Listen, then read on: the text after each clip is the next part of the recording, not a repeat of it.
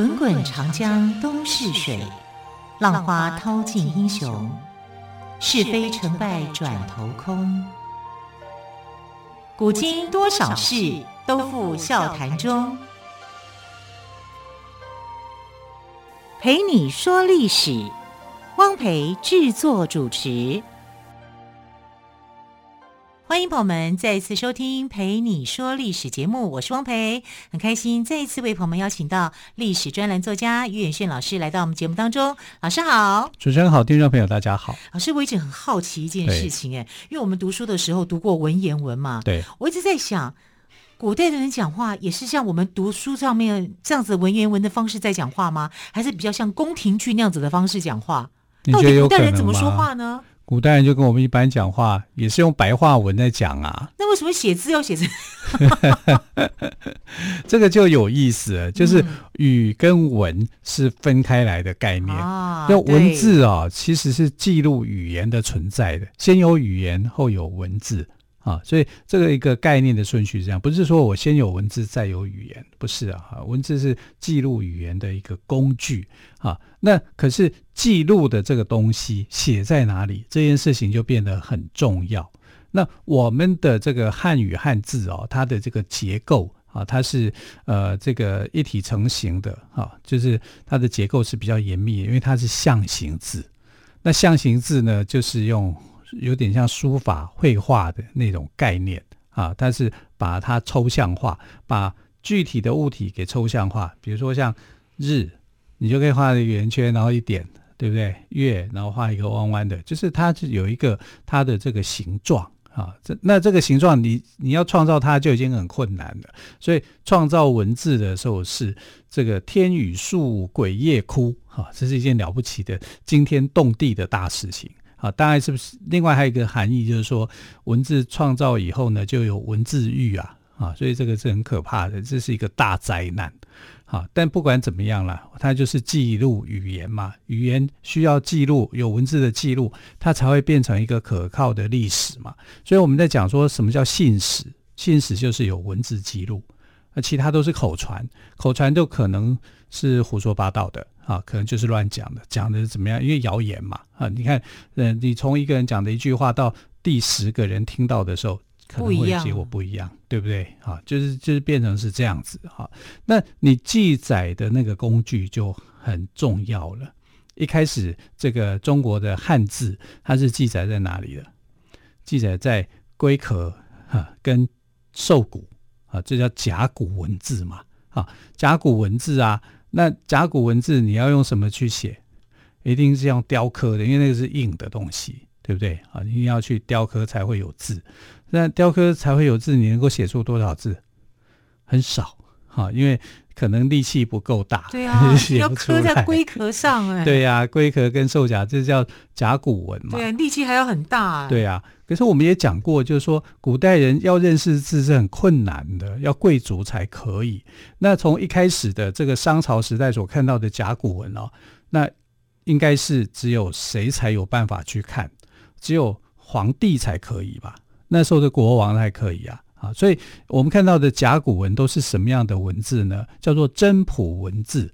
什么叫真谱文字啊？就是这个呃算命师哈，他们的那个祭司啊，拿着这个。甲骨，然后用一个烧红的一个物物质在甲骨上面啊，去绕它一圈，让它不是要去烧那个甲骨，是烧烧开看它的这个纹路有没有产生裂纹，有没有产生裂纹，然后作为一个占卜的结果，说，呃，能不能去打仗，收成好不好？好，因为甲骨文字叫真谱文字，真谱文字都是拿来算命用的，就是。今天皇帝有想法，就是说，我明天去打仗会不会赢啊？他会告诉你会赢，好，我呃这个收成好不好？好，就是这样。所以他的很多东西都是跟皇室是有关的，它不是一般我们的那种文字，不是，它就是很特殊的，哈，就是求神问卜的，哈，就是皇皇帝有些疑惑，必须需要去解决的，啊，我如果要去打仗，什么时候去打，会不会赢，做一个。预预测卜卦算命了，所以甲骨文字是这样啊，那能够流传下来已经算是不容易了，真的不容易。对啊，因为以前是被拿来当做什么，你知道吗？中药材里面的龙骨，因为就当初去发现的时候啊，哦、是在那个河南商丘这个地方发现的这个殷墟的文字，哎，可是那时候发现的时候根本不知道啊，当地人是拿来当做是药材用的啊。啊，那等到这个呃懂得甲骨文的哈、啊，有兴趣研究它的人就说，哎，这个看起来好像是字哎，拿去研究以后，果然是字，而且是商代的这个文物，甲骨文才这样子出土的。啊，是你看是到民国时候，我们才知道说哦有这样的一个文字。那这个文字里面就印证说，中国的历史从商朝的时候啊就开始有这种信史，因为是文字去记载的。那你记载这个文字下来以后，啊、你怎么可能写很多字？不可能，因为太累了，太辛苦了啊。所以，呃，这个你拿这个甲骨当载具的时候，写的东西并不多，所以也注定了以后为什么这个呃中国的这个文言文会产生，因为太难写了。哈，那我写在龟甲兽骨，哈，这个已经很很困难。那我是不是要改变？说，哎，我不要写在这里。而写写在哪里？写在竹简上面。后来就发现说，把竹子剖剖空，好剖空以后，就是比较弄得比较平，就开始去磨磨磨，好磨成一个竹片，至少是比较平嘛，对不对？你要刻东西，至少会好刻一点啊。然后就把这个竹片啊，就是剪裁下来以后，哈，用这个牛皮去做这个编辑，好把它编起来，好，这叫做围编。就是用皮革把竹简编织起来以后，开始去写啊，然后用这个刀笔啊，刀笔就是雕刻刀啊去写。所以在汉朝的时候啊，就把那些写文书的官员叫刀笔吏啊，原因就这样子。吏就是官吏的吏，官吏的吏，刀笔吏。对对对，啊，刀笔吏就是令人讨厌的人啊。然后在什么时候用毛笔呢？因为我们知道，这个秦朝的时候有一个大将叫蒙恬，嗯，哎，蒙恬就发明毛笔，这个名字我们到现在还在用。蒙恬发明毛笔以后就，就哦，我可以用毛笔写在竹简上，啊，所以太多了，太多了，啊，对啊，比你用这雕刻刀会来的好吧？可是也虽然是快，你也写不了多少字啊，对不对？啊，因为用毛笔去写啊，你还要注意。怎么样啊？对不对？还会阴开啊，什么之类，还要亮一下吧？对啊，就很困难啊。书写上面是比还有书写在什么地方也是一个问题。对，书写这样是当然是快多了，对，但也不会快到哪里去。你光是制造那个竹片，对，把它要时间。对，所以你看，像台语哦，读书怎么讲？塔册，塔册，对。就是这个册册哦啊，你看“册”这个字不就是竹片吗？所以说台语真的是很典雅哦。啊，台语是这个呃很很汉化的，对对，就是你要从汉语去古代的汉语去推敲的话，从台语，从国语是不行的。我们现在所谓的国语，或者我们称为叫华语啊，它是呃很后期的这个语言啊，是元代才开始有的，就是结合北京话所形成的。但是台语啊。客语啊，它是比较更古老的语言，尤其台语是更古老，大概汉代的语言有很多汉代的这个呃生活习惯，或是那个时候，像“塔册”这个字，“册”啊就不一样，嗯哼啊，那呃客家人讲读书叫“读书”。读书啊，就是这种书的概念，就比册的概念又来得晚，晚一点啊。对，册是已经是甲骨哈，甲骨文之后，你在写的书写文字的载具哈，嗯、就呃不是在龟甲兽骨，而是在哪里？可能是刻在石头上，可能是刻在青铜器上啊，因为载具不同啊。那到了这个汉代的时候哈，就懂得说用竹片啊，用竹片就就好好很多嘛。所以这叫青史留名。为什么叫青史？嗯，竹子是绿色的嘛。哦，好，就叫青史留名哈。那青史留名，我不可能写太多的这个呃，像我们说话的语言，它有口语的问题啊，然后又比较啰嗦。什么绿竹留名就很奇怪了。所以以前的用词还是很典雅的，很典雅的啦。啊，那写在竹片上的这个东西哦，不能写太长嘛。所以你看哦，第一个写在竹片上面的史学家是谁？叫做司马迁。司马迁写《史记》的时候，他写了几千年的故事，写黄帝时代到呃汉武帝时期的历史，是写了一千多年的历史啊！一千多年的历史，你知道他写多少字吗？他写了五十几万字。他好有耐心跟毅力哦！啊，是啊，可是五十几万字要记载一千多年呢，比例上面来讲，他还是写字算写的少的，简化了，简化的。那你一定要用文言文写。我看他五十几万字，我已经很尊敬他了。对，对，但你知道，像《明史》或者是《清史稿》，那个文字已经很发达，已经是纸张出现的。光是《明史》就多少字？五百万字。哇！《清史》也是五百万字。你看啊，这只有一个朝代而已，就写了五百多万字。哎，司马司马迁写这么多朝代，从皇帝写到汉武帝。也不过就五十几万字，或者你看什么差十倍，差十倍的原因是什么？就是这个书的载具不一样了。从甲骨文开始，到这个、嗯、呃龟甲兽骨，到石器、青铜器啊，然后到竹简，开始慢慢的转变。嗯、那这个转变当然就是因为纸的发现跟发明。纸的发明，我一般来讲就是说，从东汉。蔡伦开始，蔡伦是一个太监哈、嗯，他去改良了纸张。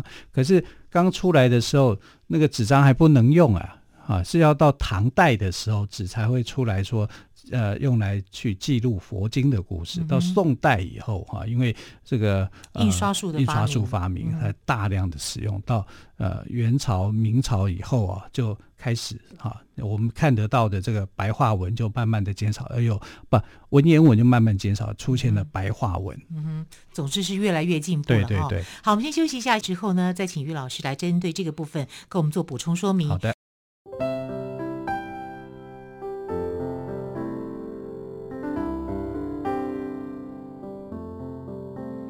听见台北的声音。拥有颗热情的心，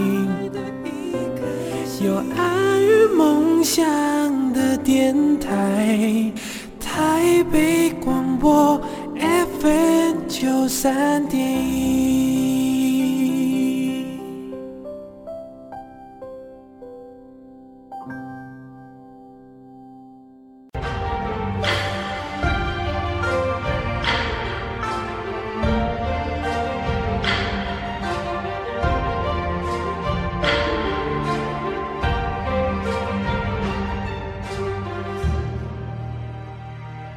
这里是台北广播电台陪你说历史节目。今天特别来宾岳远轩老师跟我们谈到了文言与白话。老师，我们刚刚提到了哦，呃，随着技术的进步，从宋朝开始，反正都刻刻在我们的字都刻在这个龟甲或者是兽骨上面，对，所以很困难，是纸张的发明，但纸张也不是这么。这么快的上手，对，那么一直到宋朝纸张盛行，印刷术又开始进步了，对，那是不是文字的传递上就更方便了？就是说，你这个文言跟白话开始就有一个区隔，因为你平常你的说话的方式一定是白话文嘛，一定是语文嘛。不可能是变成文言文，只有在阅读的时候，他用文言文，那就是因为他书写不方便嘛，所以他需要用最少的字来表达最深的一个含义，这样它就变成一种特殊的使用，它不是正常一般的使用。啊，即便你回到古代，他也不会跟你文绉绉的讲话，啊，那是很奇怪的事情。老师，您知乎？可恶 这样子吗？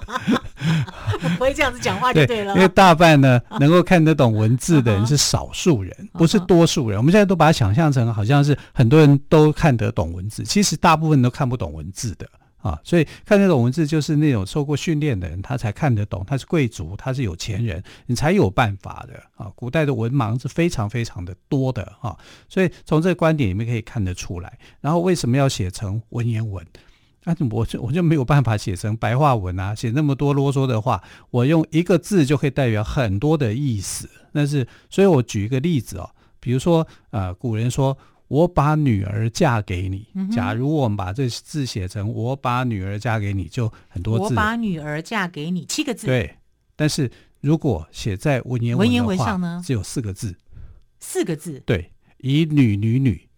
以女女女，对，女就是女儿的女。第一个女读作女女儿。啊，第二个女读作女。女。对哈、啊，就是嫁的意思。哦、啊，第三个女读作乳。啊，但是写法都一样。对，写法都叫以女女女女。啊。但是我们如果要真的把它读成叫以女女乳，嗯，对。幸好生在现代。可是你看哦，它可以解释很多的意思。对啊，我把女儿嫁给你，嫁给你啊，就里面有动词了啦。对，好，所以你可以看得到这个啊、呃，原来一个字啊，它有名词、有动词，还有其他的这种解释，它可以一字多音、一字多用啊，它可以变得很复杂、很有意思、很好玩啊。可是这就变成文言的说法，因为它不是我们这种呃口语上面的表达了。那真的就是因为载具的关系啊，所以呃，这个古代在书写困难的条件之下，自然而然就写成了文言文啊。这些文言文也不是给我们一般老百姓看的，一般老百姓就是用一般老百姓的说法了哈，就不会有这种东西，那是读书人看的哈。所以呃，这个老百姓的说话方式也不会是这样。可是越到后面呢，就越会变成白话文。为什么呢？因为白话你才会懂。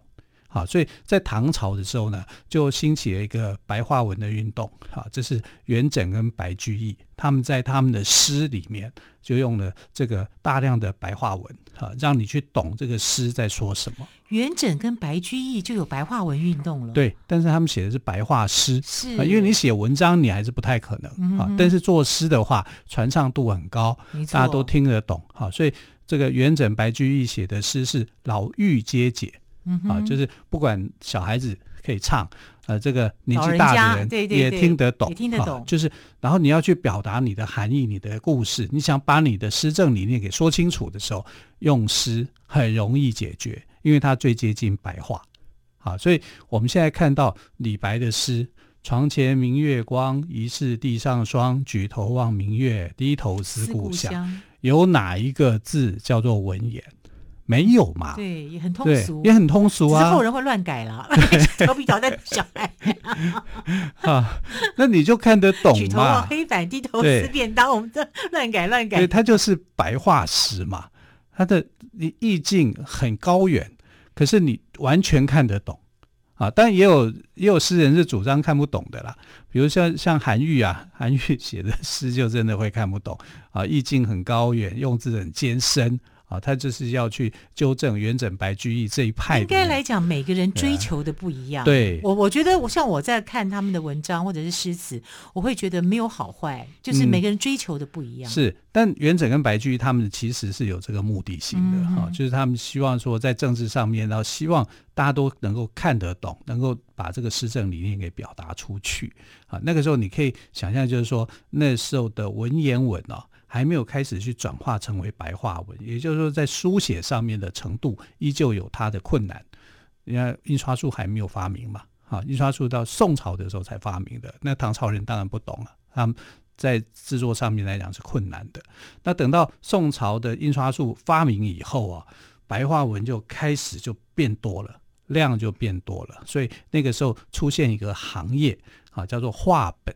啊，说话人有一种行业叫说话人啊，就是我讲故事给你听。是说书人吗？说书人啊，所以他们叫说话。Uh uh 说话。对，那说话里面你就会有一个脚本底本，那这个底本就是我们后来所看到的章回小说嘛。哇，好有意思呗！章回章回小说是这样来的啊。对对对，从这个话本慢慢去演变的啊，各种的话本都有，像《三国演义》啊，《西游记》啊，这些都是。话本慢慢去演变的，然后之后就出现了这个白话文学了。也就是说，你的作品是以当时的口吻去写的啊，比如说像《红楼梦》，《红楼梦》就是很亲民的白话文学。当然，我们现在看就觉得不亲民哈，因为他用的很多的这个诗词章句，对很多人来看，他还是比较属于古典的。可是，在那个时代来看的话，就很好看了，就是符合他们的这种说话的一个方式，把《水浒传》啊、《西游记》啊啊都是这个样子。这个距离到什么时候开始又更大的变化？到了民国的时候啊，因为提倡白话文学运动，胡适嘛啊，那就把这个整个文言文啊，就认为说这个是一个属于过去的语言的我们要一个新的新时代的一个思想，让大家去更了解这个呃新时代的这个语言的习惯啊，所以他发起了白话文运动。但白话文运动跟文言文之间啊，这其实是有很深的纠葛的，因为其实你懂得文言文的话，你写作白话文的程度会更好。啊，像过去李敖他就有一句名言，我永远记得。过去五百年，未来五百年，白话文学第一名到第三名，通通只有一个名字：李敖，李敖，李敖。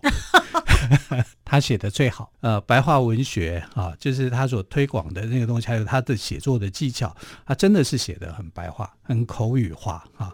呃，然后呃，写的这个作品是你很能够懂的。当然，现在的技术是能够跟得上的，因为这个印刷术。纸张已经不是过去的时代所能够比拟的哈，所以我们无论是在这个做学术研究，或是做一般的研究哈，这方面的限制是越来越少。你看呢，明史、清史啊，一写就是五百万字以上，你就可以知道这个时代跟司马迁所处的一个时代是完全不一样的啊。你这白话文学，你可以尽情的去展现，可是是不是代表说我要把文言文学给去减弱呢，或者是说给放弃呢？其实是不必要的哈，因为文言文它是累积了过去古人的那种聪明智慧哈，他们懂得用最简单的这种叙述、最简单的文字去讲一个最精要的一个道理。坦白说，这要有功力。真的啊，这要有很深的一个功力。当然，你写好白话文也要有功力，你不能把它写成是一个啰啰嗦嗦的。对对对，啊，就这样就没有多没有多大意思。所以，一个写得很好的文言文跟写一个很好的白话文是几乎是同样的重要的。嗯、哼那更何况现在的载具，哈、啊，已经。不是纸张时代了，太多了，一堆 YouTuber，对啊，一堆直播主，呃、对，你已经不，你已经不是写在纸上面了、嗯、啊！而且现在纸浆又贵，树木你又要保护，对不对？嗯、现在已经不是影音化了，对的，那个载具已经不是纸张了。对啊，像我很多研究所的朋友，我们都是同学的，都是用阅读器，是键盘了，对，或者是电子阅读阅读器，对对对，已经是改变了啊！嗯、所以以后的纸张的一个时代可能会变成过去了。